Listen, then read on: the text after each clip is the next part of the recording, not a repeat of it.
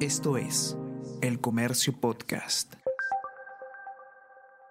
Buenos días, mi nombre es José Manuel Romero, periodista del Comercio. Y estas son las noticias más importantes de hoy, martes 28 de marzo. Otárola anuncia un proceso de reforma y limpieza en la policía. El primer ministro asegura que se reclutará a cuadros técnicos, se promocionará a los buenos agentes y se luchará contra la corrupción instalada. Jefes de la PNP sabían dónde se escondía el sobrino de Pedro Castillo. Como colaborador de la Fiscalía, el extranjero indicó que los excomandantes generales Luis Vera Llerena y Raúl Alfaro conocían la ubicación de Fray Vázquez.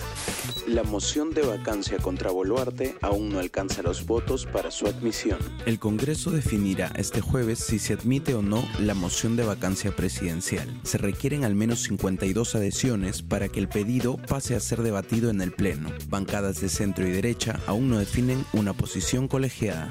Mujer asesina a tiros a tres niños y tres adultos en una escuela de Estados Unidos. Una mujer mató a tres niños y otros tantos adultos este lunes al abrir fuego en un colegio de Nashville, sur de Estados Unidos. Antes de ser abatida por la policía, armada con al menos dos rifles de asalto y una pistola, la atacante entró por la mañana en las instalaciones del colegio cristiano privado de Covenant School, explicó el portavoz de la policía local.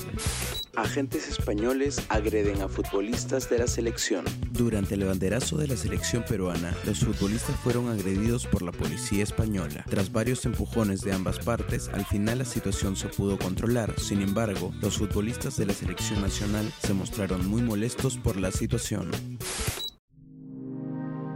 El Comercio Podcast.